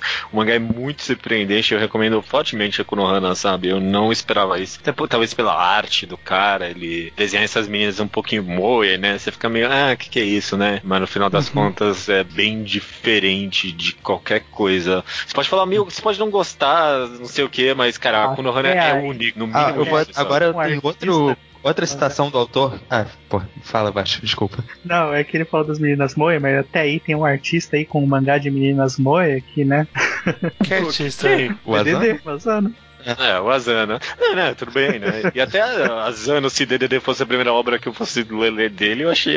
Eu não ia apostar em nada, né? Mas, bem. É, cara, Konohana mas- é único, no mínimo isso, sabe? É, tem uma coisa que eu queria falar, que é uma entrevista também que eu li do autor. Era sobre o anime, mas, tipo, ele fala do mangá. Que ele, o Oshimi recebeu uma carta de uma garota, tipo, que leu o mangá no middle school, eu não sei, tipo, ginásio, e achou uma merda, mas ela releu no colegial e achou muito bom. E ele fala que, tipo, que é ele queria só que as pessoas sentissem alguma coisa com a obra, poder, podia odiar ou não, mas tipo, queria que elas passasse alguma coisa. E realmente, a Konohana acho que não tem como, tipo, ser uma obra que você passa em branco, lembra? Uhum. A, a Konohana é a obra que a gente mais tem comentário dele, porque tem uma entrevista dele e do diretor do anime juntos, né? E aí eles acabam comentando mais sobre a adaptação e tudo mais, mas o Oshimo acaba comentando um pouquinho sobre o mangá, e realmente ele fala, ó, ah, tipo, foi uma obra feita pra deixar cicatrizes na pessoa, sabe? Pra pessoa ficar meio perturbada mesmo, né? Uhum. E passa bastante confiança autoral, sabe? Essa entrevista eu acho que é, uma, é bem interessante dar uma olhada, assim. Ah, outro detalhe importante também é que a gente comentou no começo do podcast que as obras dele têm muito do Oshimi e a Konohana, tipo, é a principal. A obra é baseada na cidade natal dele. É, as montanhas que ele, que ele menciona, tipo, de ir pro outro lado, tava presente na vida dele, os lugares que ele visitava. A Nakamura é baseada numa menina da infância dele, né, amiga Sim. dele. Espero que não seja muito baseado na vida dele, senão. Não, não, ele, parece que a ele menina só recebeu um xingava e-mail, ele. uma carta que, tipo, com o xingamento que a Nakamura usa no mangá. Achei mó legal isso. tipo, Bugface, Shitswarm, alguma coisa assim. Maravilha, cara. Enquanto saía a Konohana, a gente teve Shino-chan Wajibun no na, na, na, na que é Shino Caramba, não cara, consegue nem falar seu tentou próprio nome. dar o- É, você tristiu no meio. Nem É, era não tão difícil isso aí. eu Ah, falei. cara, isso deu. que se traduz pra Shino não consegue falar seu próprio nome. Esse é o de 2011 a 2012, tipo, na metade de Akunohana, né? Isso. Mais ou menos por cima, sobre o que, que é isso, Bocha? É sobre uma garota que ela não consegue falar seu próprio nome. E o nome dela é Shin. Maravilha, cara.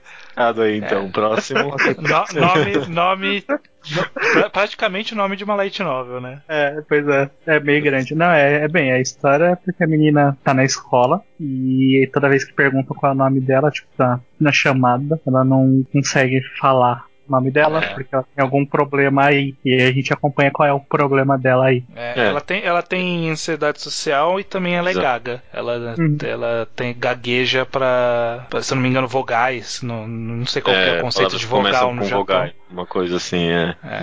E aí o nome dela começa com vogal, e aí ela fica perdidaça. É uma de um volume, saiu numa revista chamada Poco Poco, é isso? Isso. É. Ota Da Ota Chupan. Ota Chupan. O que, que é? Que é? Alguém conhece a revista? Olha, É, já essa- saiu algum outro mangá que a gente falou aqui. Eu tinha, eu tinha anotado, mas já perdi. Acho que eu vou lembrar, mas essa revista é a mesma editora de uma revista mó, tipo, obscura, tipo, de mangá alternativo chamada Mangá Erotic Zef, que Ah. aí sa- saiu algumas coisas que, é, tipo, Sim. Mais É. conhecidas. Girl on the Shore, By the Shore, Lishi É. Light Club.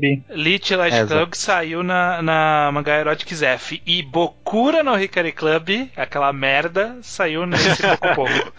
Ela saiu nessa mesma pouco pouco que saiu. Ah, é? É, É tipo, deve ser uma revista, tipo, bônus da Mangá Erotics ou parecida. é, provavelmente. Esse mangá acho que ele só fez porque ele precisava de alguma coisa mais leve, assim, né? Pra enquanto É, né? Tipo, o peso que foi a Konohana, né? Porque no final das contas é, só, é tipo, é, uma- é um, é um drama, assim, né? Mas é o, com Como eu citei, ele teve, esperançosas. Ele teve gagueira também quando ele era criança, então acho que Sim. também era alguma parte da vida dele que ele estava querendo transformar em arte, como ele fez com outros, outros trechos e pessoas da vida dele. Então acho que ele fez pro mangá. Ele é bem leve, né? Bem simples. não- Esse daí ele não, ele não traz daquela coisa de sexualidade também. Hum. Não, Hum. é, Não. é. Não tem. É. Tem só uma amizadezinha bonitinha e. É isso, né? Uma amizadezinha bonitinha. É uma historinha legal, ok, ok. Uma historinha ok. É, é bem ok mesmo. É bem ok mesmo. 2012, então, a gente tem um xodozinho aqui do mangá ao quadrado, que é o Boku Amari no Naka, ou Inside Mari, ou Dentro de Mari, né? Hoje em dia tem oito volumes, ainda tá em andamento, e tá na famosa manga Action da Futabasha, né? Inside Mari é bem, tipo, por cima, porque acaba se tornando muito mais do que isso, mas meio que uma co- desconstrução do gender bender, né? Um cara Uhum. ac- acorda no corpo de uma menina que ele tá meio que stalkeando, né, na vida real. Ele acorda no corpo dessa menina e tipo, o autor meio que desromantiza toda essa situação, né? Mostra o Uhum. quão complicado isso seria de fato na vida real. Acaba sendo muito mais do que isso no final das contas, né? Tem todos uns dramas ali envolvidos, mas acho que o interessante da história é meio que a gente descobrir isso junto, né, do cara. Então, A história, tipo, no capítulo atual parece outra coisa totalmente diferente do que ela Nossa. é no capítulo 1. É, você, você até esquece que, tipo, em algum momento foi uma desconstrução do gênero. Que o mangá é muito mais do que isso no final das contas. É uma desconstrução, tipo, do gênero feminino como um todo, não só do, tipo, de genderbender, né? Exato, exato. É, é, eu acho bem. ah, o Inside Mario, ele desde o começo, ele incorporou o que a Konohana era na sua segunda metade. O que torna Inside Mario bem mais polido, talvez, que a Konohana. Embora ainda não tenha todos os desenvolvimentos que a Konohana teve, a conclusão e tal. A gente ainda tá vendo sendo construído. Talvez próximo de terminar ou não. A gente sempre tem a impressão que tá próximo de terminar e nunca tá próximo de terminar. E a história É. sempre avança. É impressionante. Eu sinto que ela avançou, mas eu sinto que o ponto Al- final ah, alguém- chegou longe também. Alguém do nosso dos participantes aqui do podcast comentou uma vez que parece sempre que o mangá vai acabar em cinco capítulos. E tipo, É. já faz 50 capítulos que faz cinco capítulos que tá pra acabar, sabe? É o Exato. Isso. Sempre você olha e fala assim, não, mais cinco capítulos dá pra fechar a história. Aí começa a aparecer um monte de coisa e cada hora. Não, mas agora mais cinco é o suficiente. Exato. É Pois porque é. é. o, é o passo dele, que ele avança, a história dar um avanço. Então, é, Ele avança a história, mas ele também avança o ponto que vai terminar a história. exato. É, é difícil de acompanhar, mas é gostoso de acompanhar, principalmente se você tem com quem comentar, né? Porque É. toda semana se junta e, tipo, é, não aconteceu nada. É isso que. Mas, mas é legal, é legal porque pelo menos ele é quinzenal, né? Saiu de uma vez a cada duas semanas.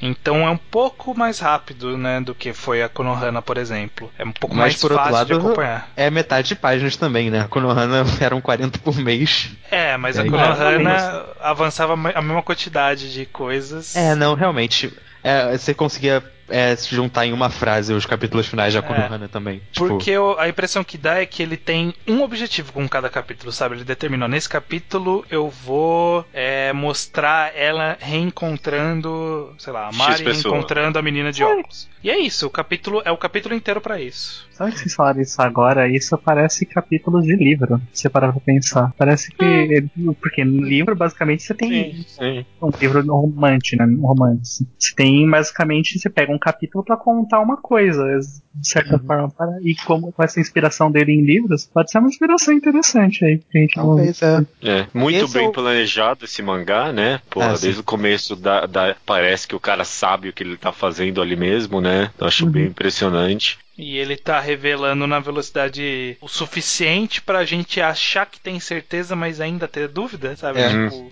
já faz um bom, uma boa parte do, do mangá que ele já tem uma teoria bem vigente e que parece ser bem clara, mas ao mesmo tempo a gente não tem certeza dessa teoria. Cara, Aí a gente também não sabe se o autor sabe que a gente sabe dessa teoria, se ele tá brincando com a gente ou. Nossa, é, eu ia comentar justamente isso, que esse é um dos melhores obras que eu já li que sabe segurar um mistério. Pô, cara, que. Que brilhante esse cara tá fazendo isso, viu? Porque é, é o que você falou, a gente não sabe nem se o cara sabe o que ele tá fazendo ali. Tipo, você você lê e, tipo, ele, ele revelou. Tipo, ele revelou o mistério, mas, tipo, ele meio que não revelou, eu Pois não é. sei o que achar mais, sabe?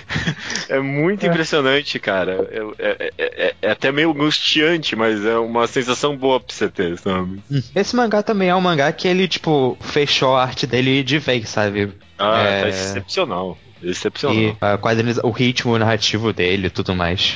E a quadrinização aqui consolidou, né? Aqui é isso aí. Esse vai ser o estilo, o meu estilo daqui pra frente. Parece que ele se estabeleceu assim. É. O estilo famoso, vou mostrar 10 páginas da pessoa caminhando de um ponto A ao ponto B. Só É.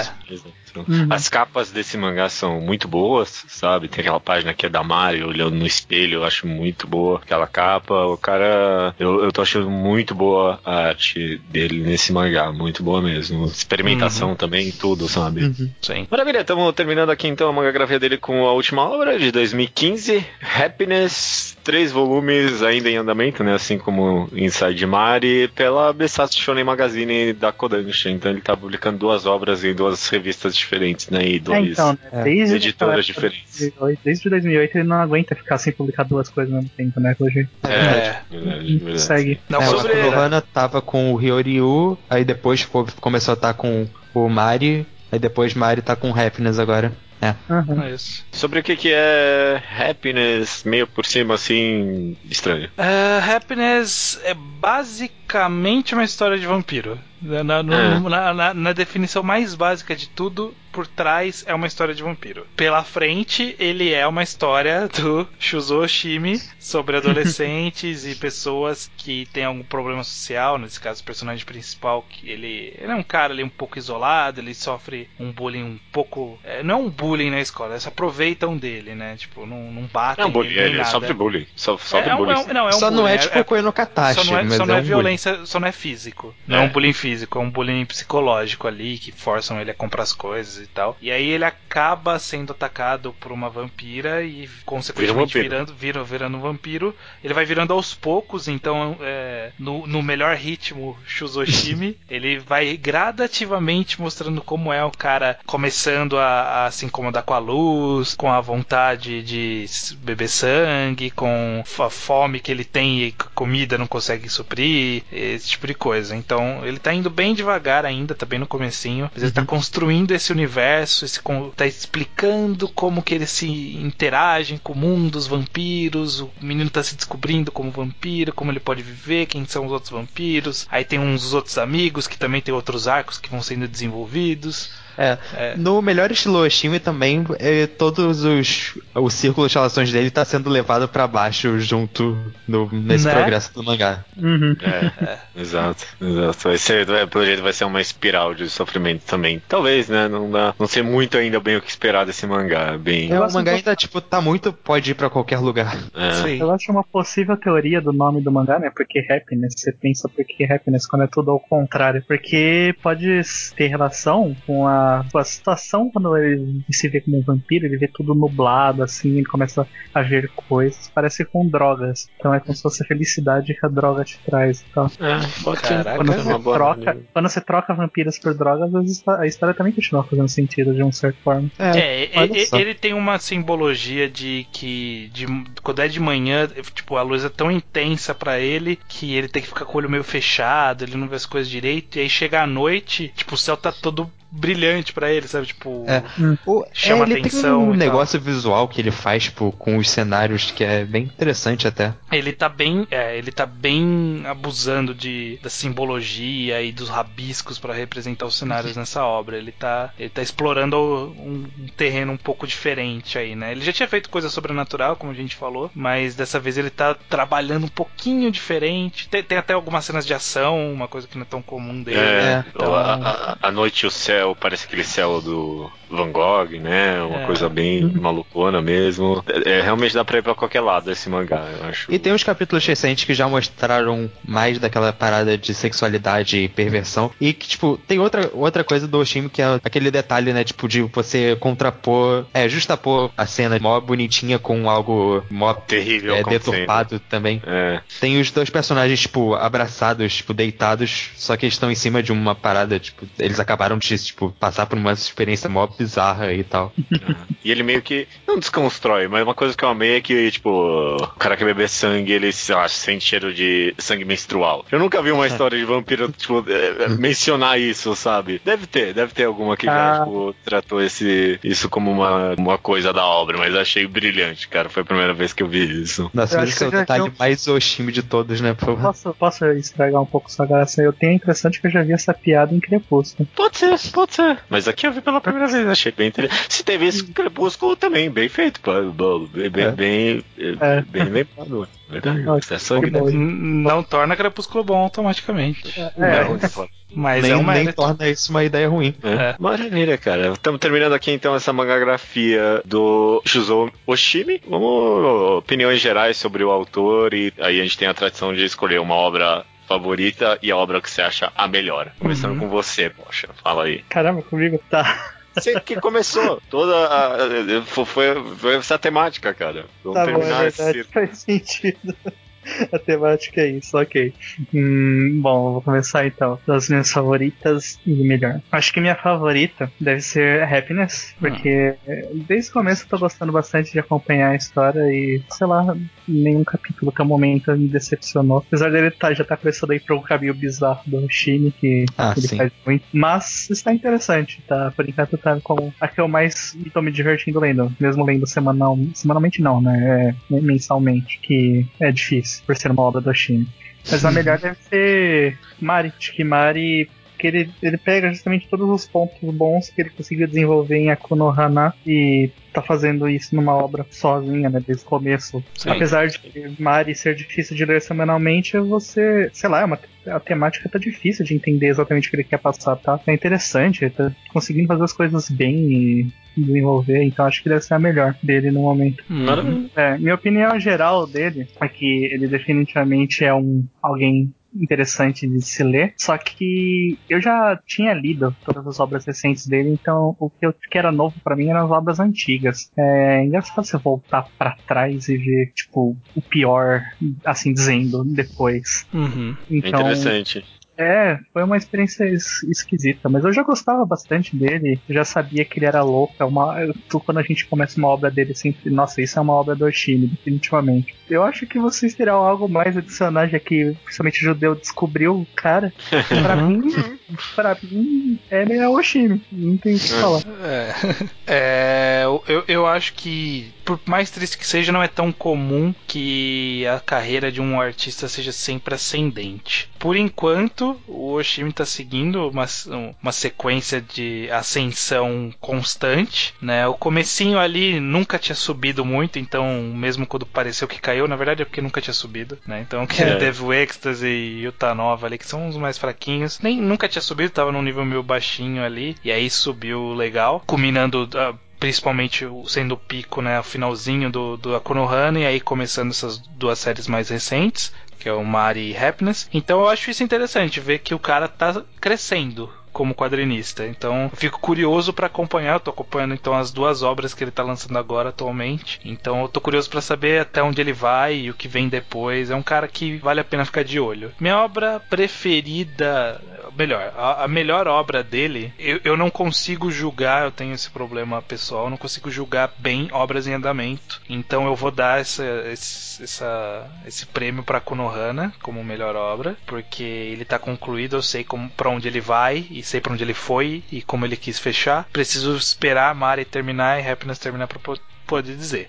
Mas Mari tá no, como minha preferida e é a que eu tô colocando fé que vai terminar bem. Eu acho que ela pode se tornar a melhor se ela terminar legal. Uhum. Por hora uhum. é a que eu mais gosto da carreira dele. E você, Luke? Opiniões gerais aí. Ah, bom. O Oshimi é um dos meus mangakas favoritos, assim, tipo, realmente um dos meus favoritos de todos.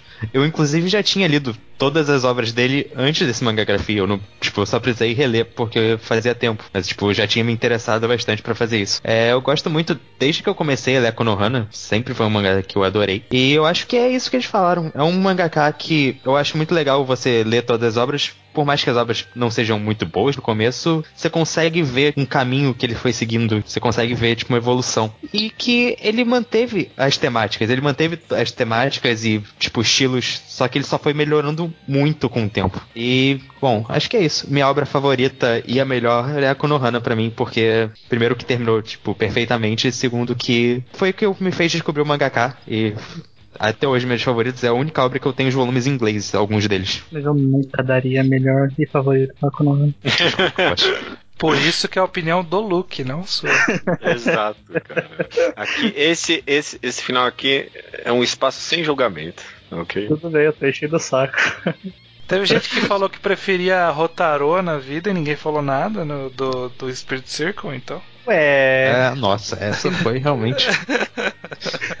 Minhas opiniões gerais aqui, realmente eu descobri o autor só para fazer essa mangagrafia, né? E, e foi uma enorme grata surpresa para mim, cara. Eu realmente não esperava nada do que eu li. Foi muito proveitoso ler todas as obras dele, ver realmente ele tipo, se encontrando e se desencontrando ali no meio do caminho. É engraçado porque eu acho que as duas primeiras obras dele meio que já tinham um feeling do que ele realmente queria fazer. E aí depois do caminho ele se perdeu e só vai se encontrar de novo em Konohana. Muito louco, cara. Eu acho tão diferente essa carreira que que ele teve, cara. É muito interessante. É, é Sabe- realmente. sabe- só, só um adendo, Judeu. Uhum. É, é que todo programa a gente fala que o autor se vendeu em algum momento, né? E, e o momento que ele se vendeu foi esse momento que ele se perdeu aí, né? É, que, ele, que ele tava seguindo um caminho normal, aí tipo, ele foi falar, ah, vamos fazer uma putaria aqui só de boa e tentar ganhar É. dinheiro. É, De- Devil Ecstasy, Yutai Nova e Ryo no, no café, nesse café aí, é tipo as três vendidas dele aí. Ganhou dinheiro pra poder fazer a Konohana, né? É, pois é. E o pior é que nem deu certo, né? E o Tainov foi cancelado. Ah, e também, parando pra pensar, foi bom, sabe? Porque talvez, em alguns aspectos, talvez ele já, ele entrou meio cedo, assim, sabe? Tipo, talvez não tava tão encontrado realmente, sabe? Talvez Não se, se fosse vender, a Konohana veio no momento que tinha que vir na carreira dele mesmo, sabe? É. Então, Principalmente, talvez, no aspecto de arte mesmo, né? Eu acho que foi bom mesmo, vir no momento que veio. Um autor muito diferente, muito único e que tem esse senso autoral muito forte, cara. É, Foi isso que eu senti no final das contas, o que eu mais apreciei, sabe? O cara tá escrevendo o que ele quer ali mesmo, do jeito que ele quer, porque tem algo a ser passado em todas as obras, menos essas do meio, sabe? Então, tipo. É verdade, concordo. Concordo. Eu senti isso quando voltei a ler Yumeko, assim. Muito bom, cara, muito bom. Parece que quer passar o que ele quer. Eu vou copiar as suas obras favoritas e melhores estranho. A minha obra favorita hoje em dia, sem dúvida alguma, é Inside Mari. Muito gostoso de acompanhar. Tenho forte apreço por tudo que ele tá fazendo ali. Mas é, vai saber, né? Tipo, não- Sei. É, é, tipo, é, é muito difícil cagar o que já tem agora, sabe? É, é, O cara tem que fazer muita coisa errada, algum final muito, tipo, sei lá, era tudo o sonho da- do cara, sabe? Nossa. Se for um Caralho. final feliz, eu acho que já vai ser um pouco perigoso. É. Não, Já, Ah, já, é, já é, um não, não, eu consigo imaginar finais felizes e bons pra essa história, assim. Não sei se feliz, feliz. Acho que um agridoce é mais a cara de Mari. É, pode ser. Ok, pode ser. Mas vai saber, né? Por isso também dou minha obra de melhor pra Konohana, mas eu- sem nenhum ressentimento, porque a Konohana é muito bom também, cara, muito bom também. Eu não esperava ser tão bom assim. É, foi uma bata surpresa. De novo, a história tomava uns caminhos que eu não esperava. Tipo, s- só isso, só por ser tão diferente, já tinha me conquistado. E muito pessoal também, ó. Muito pessoal. Acho que cada um pode ler um pouco sobre si mesmo dentro dessa obra. Então é isso, cara. Fechamos aqui esse autor tão único. Eu, eu- eu me pergunto como será que foi escutar esse esse podcast, porque tipo demorou muito pra chegar em uma obra que alguém conhece, sabe? É ah, verdade. mas né? é normal isso. Normal. Sempre a gente tem que passar. É difícil o autor começar de cara acertando, né? Mas assim, É, a gente demorou com o Furiá, né? O Furuya, Não, nem lembro quais Furuya são primeiras tanto. obras dele. Não, é, Furuya começou com o Palepoli, depois o excelente Ah. das meninas ali. Das girls. Um que começou certeiro, em certo aspecto, talvez é o cara. de- Nossa, não sei, não sei mais o nome do cara de Slandank, o Takehiki O no. Inoue. Takehiki Que teve aquele É, um mas shot ainda tem. Não, ele fez Camaleão Jail. É, Ah, você é verdade, falar dos isso. daquela sériezinha, É né? é. Não, cara, é difícil. As pessoas têm que, as pessoas têm que errar. Por isso que É. você não pode criticar a primeira obra, tipo, acabar com a pessoa e falar pra ela nunca mais publicar na primeira, sabe? Você tem que dar uma segunda chance, sabe? Uhum. Olha No só, o do começou com o foi Nijigahara. as- A primeira obra Não. do Ozano, Nijigahara? Ou foi, Não, quer dizer, o Nijigahara ou o Subarashi Sekai. Os dois estão no foi- mesmo foi- ano aqui. É, foi Caraca, esse filho da puta sabe o que faz, hein? Porra, mano, e Nezano é outro nível, né, meu amigo? O... Não, Se bem que ninguém- Subarashi O Nihei é a começou com Blame. também, então. Nihei começou com Blame. Nihei começou com Blame. O one shot de Blame era ruim só aqui, né? É, mas Vem cá, uma pergunta aí. Agora que vocês todos leram o mangá, existe a possibilidade de um enquadrado já com o Nohana? Eu toparia, mas acho que vai demorar um pouco. Ano que vem, talvez, tipo isso. Só sabe? jogando aí. Até topo, mas vou falar mal da primeira parte quase inteira. ele vai. Ele vai ser. Ele vai, ele, ele vai estar na nossa visão no futuro. Não vamos agendar É. já, mas a gente está de olho nele.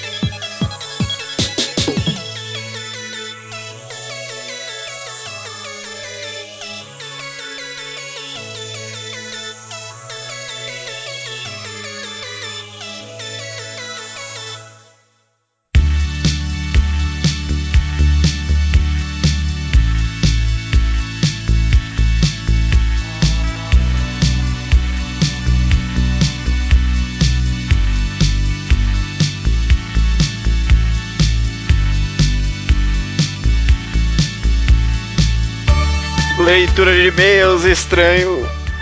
Nossa, tô cansado. Essa leitura do mangá quadrado 179. Você, magazelistas. Os e-mails que a gente chega aqui chegam no contato arroba alquadrado.do, além dos comentários no blog http dois pontos barra barra www. Não tem www. Não tem? Não. Oficialmente? É, eu acho que se digitar nem dá VI, deixa eu ver. Não vai. Não, vai sim, vai sim, direciona. Direciona. Não pode ser um. Não, não seria um site, sei Oficial, lá, né? Se TV. tivesse www.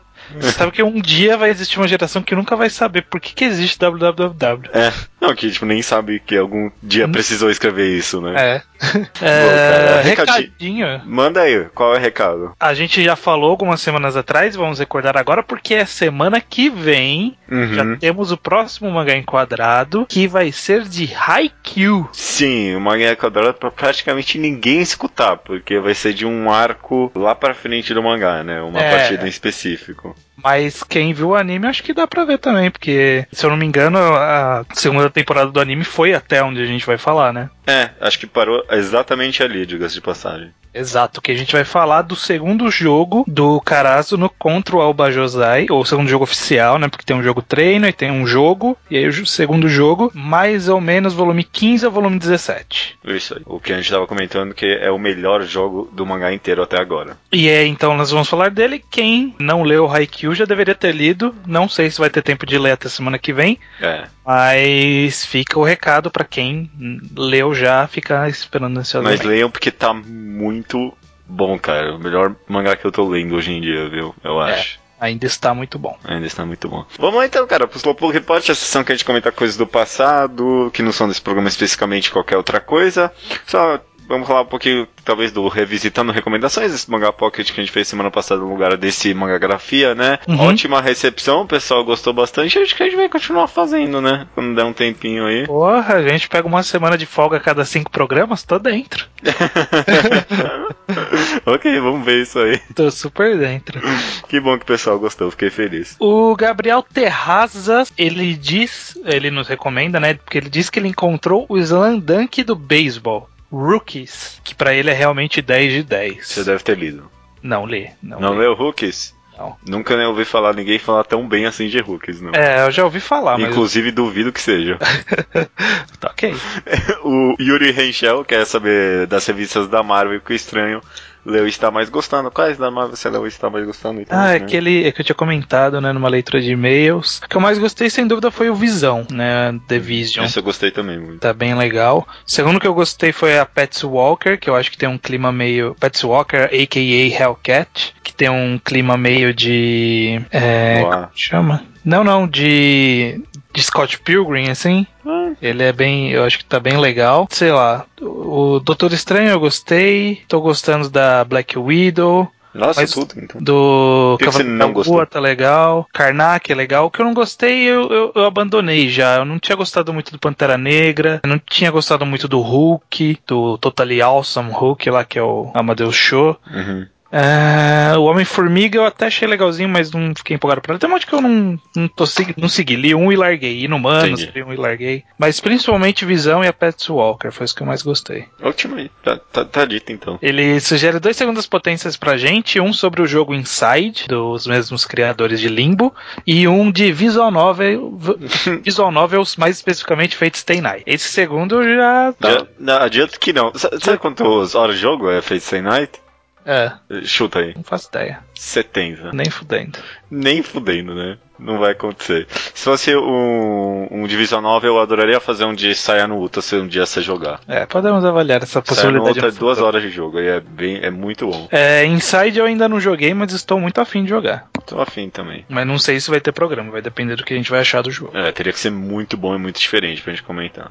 Sim. O Danilo Longe leu Spirit Seeker e gostou muito do podcast, também leu oito volumes de Horizon Orange. O Sérgio Júnior, inclusive, também leu Orange e quer saber a nossa opinião sobre Undertale. Acho que você nunca jogou Undertale, né? Ah, não? Eu joguei, eu tive um problema, porque me hyparam muito e aí eu não, eu não, não gostei muito, no final das contas. Acho um pouco overrated, mas talvez se eu jogasse pela terceira vez eu gostasse. Talvez. Eu tenho que jogar três vezes pra, jogar, pra gostar desse jogo. Tá, ok. O Vlad Schiller de acordo com ele, alcançou Vinland Saga, leu Pluto e começou Dororedoro. Só coisa excelente. E por fim, a Paula do Rio Grande do Sul descobriu o podcast recentemente e nos sugeriu um enquadrado de A Girl by the Sea e mais programas no estilo um mangá D. É, a gente ainda vai ter que avaliar quais outros um mangá D a gente pode fazer. É, ok.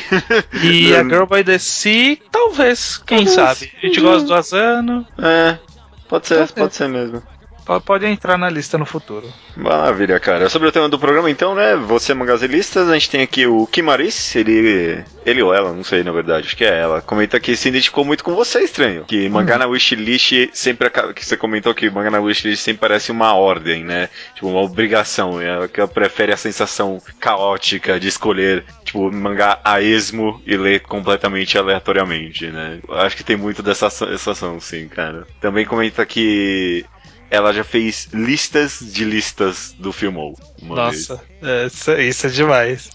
lista de lista. Eu, eu lembro, eu acompanhava. Nossa, faz tempo que eu não entro, mas eu acompanhava um site de games chamado Games Radar. E eles tinham várias listas, bem. Era um site meio cômico. Eles faziam vários top 7. Eles faziam. E aí, eles faziam tanto top 7. Que fizeram um top 7 de top 7.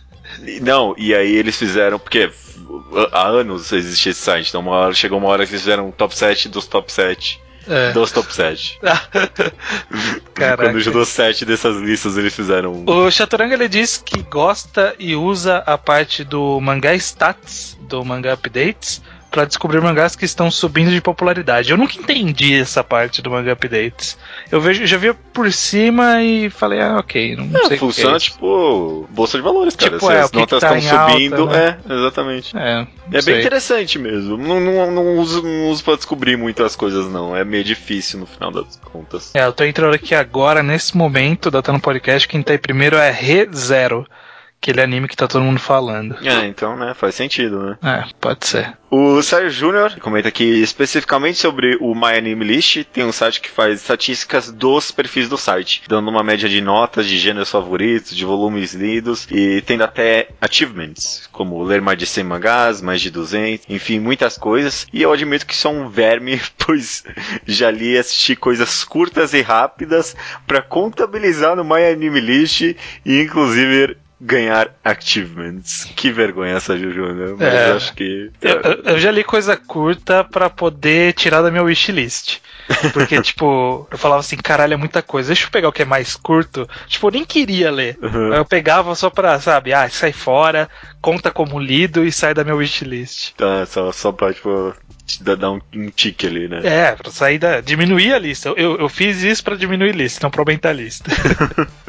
Triste. Triste só digo isso. O Thales de São Paulo, ele comenta. Ele, ele mandou um e-mail dizendo o seguinte: Normalmente eu só uso as listas de séries que planejo ler e as que já li. Mas esse ano precisei estrear a lista de dropados porque tive a brilhante ideia de começar a ler Nisekoi. Parece uma ideia estúpida, porque é, mas ano passado eu li a coletânea de one-shots do Naoshi Komi e o piloto de Nisekoi foi um dos meus favoritos. E ouvi dizer que Nisekoi estava na sua fase final, então ignorei seus avisos e comecei a ler. Putz. É. Mas é um bom mangá pra estrear a lista de dropados, eu acho. É, é uma boa ideia. Uma É boa bem ideia, emblemático, é bem emblemático. É engraçado isso, né? O Naoshi Komi é o cara dos one-shots, né? Ele tinha que viver disso, eu acho. É. Tipo, o cara dos one-shots, só faz Ele é o cara das promessas, na verdade. É? Ele promete que vai ser bom e nunca é.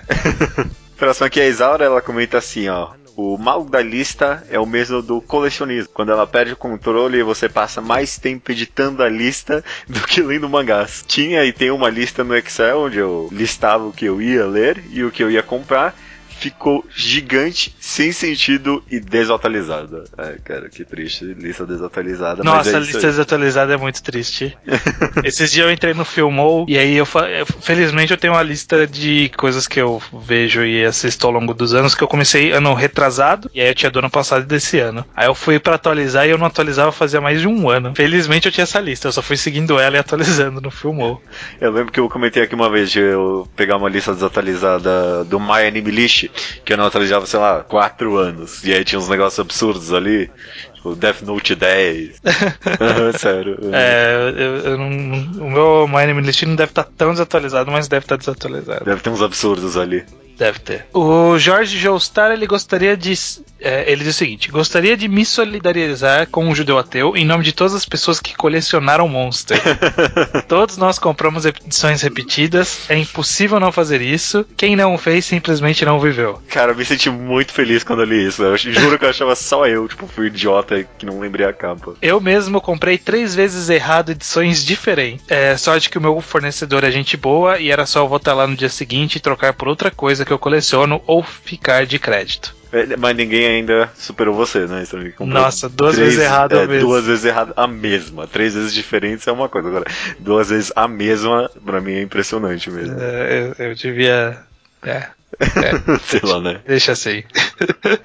O Yuri Reichel mandou também e-mail aqui, ele falou, ó, acho que outro ponto para justificar essa necessidade intrínseca de registrar tudo que consumimos e acabou não sendo mencionado no episódio é um argumento do judeu ateu em um dos primeiros episódios do Segunda Potência, o vício em jogos. Nossa, não escuto esse aí faz tempo. No qual ele, o judeu ateu, ressaltou a tendência humana em converter diretamente em números dados o volume de nossas experiências diversas em algo tangível e mensurado por intermédio de níveis e números claros que sintetizam de forma objetiva e porventura exponham a questão do EPNs falado no podcast, o quão abalizados somos em determinada coisa como prova cabal de nossa evolução nessa área X. É, cara. É tudo pra mostrar pras pessoas no final das contas. É, é pra, é pra poder olhar pra lista com orgulho e falar: olha aí, ó, essa lista aí, que Só o que eu beleza. fiz, só o que eu fiz. Vai dar sentido pra vida, né, cara? Senão.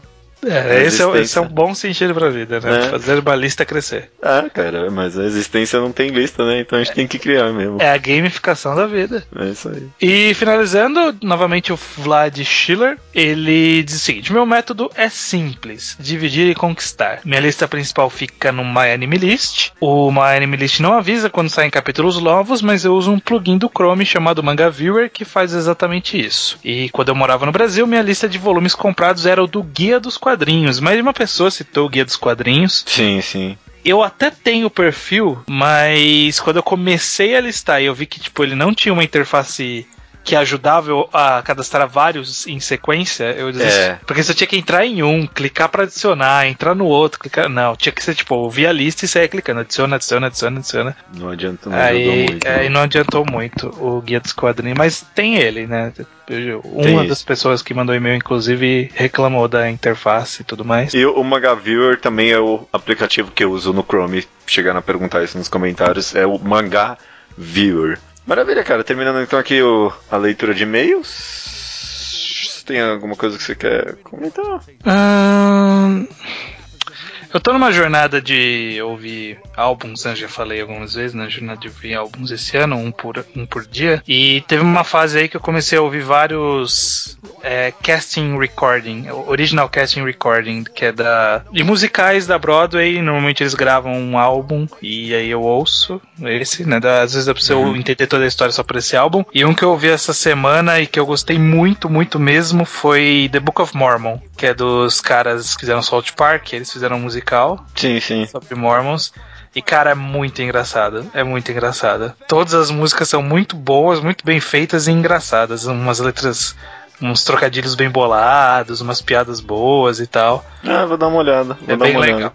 Fica a recomendação aí. Ah, curioso, cara. Curioso. Porque essa sua. Eu ia até comentar com você outro dia desse que essa sua jornada aí de ver álbuns, você gosta, tipo, de alguma coisa? É uma boa pergunta, sabe? Sim, se eu Porque- gosto do. Como assim? Porque eu só Porque- reclamo? É, você não gosta de nada. Você não gosta de nenhum álbum. É impressionante. Nossa, não, eu gosto de bastante coisa, pô. Não, não. Eu, eu, eu vira e mexe quando tem um post lá sendo no Facebook, eu vou dar uma olhada aí, tipo, é. Meio nada demais. Aí o próximo é meio medíocre. Não, tipo, é, não- é muito é difícil a ter uma mais- coisa impressionante. Não, não. eh, Normalmente é meh.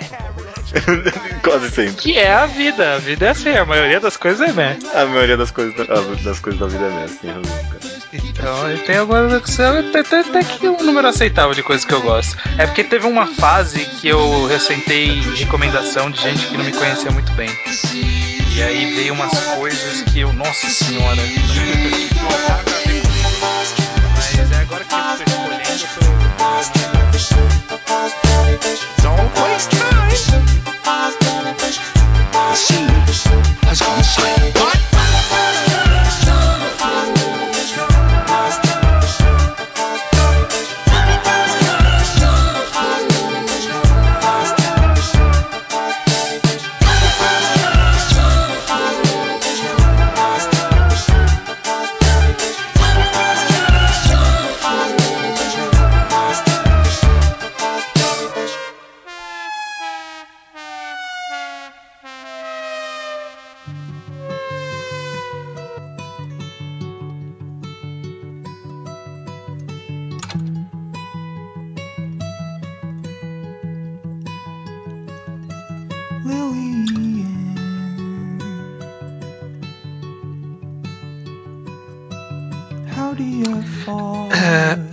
Recomendação da semana é minha. É sua, cara. Boa sorte. Existem alguns mangás que a gente sempre. Sempre não, mas vira e mexe a gente cita como bom exemplo é, de uma ou outra coisa. A gente cita que gosta, mas a gente acaba esquecendo de recomendar. Uhum. E muita coisa ficou para trás, aí algumas coisas a gente compensou com o tempo. Teve um que a gente nunca compensou e é o que eu vou recomendar aqui hoje, que é um mangá de 10 volumes chamado Yokohama Kaidashi Kikou. Hum. Yokohama é um mangá que conta a história de um pa- aparentemente um futuro apocalíptico, mas tipo é, é um pós-apocalipse, sabe? Tipo não tá não estão destruindo nada. É, tipo, é um pós-pós-apocalíptico. É um pós-pós-apocalíptico porque acabou já a destruição e tipo agora o pessoal tá vivendo no que sobrou. Sabe? Aham. E é, é um Japão que tá meio alagado, o nível da água tá subindo gradativamente, e a gente acompanha a personagem principal que é a Alpha. Ela é um robô que tem um café. Ela tem um- uma cidadezinha lá num lugar meio perdido, ela tem um café. E é isso, ela vive. A história basicamente é sobre ela vivendo nesse café, as pessoas que moram em volta dela, como ela interage com elas, as pessoas que visitam o café, como ela vê a passagem do tempo. Acaba surgindo outros personagens, a gente vai vendo o desenvolvimento de cada um deles. Mas ele é um mangá bem de contemplação. É, é o epítome do Slice of Life, né, esse mangá. É, eles. O termo japonês que usam pra isso é. é Mono no mono no awa- É, exatamente, mono no aware. Um, a ideia de, de ver essa.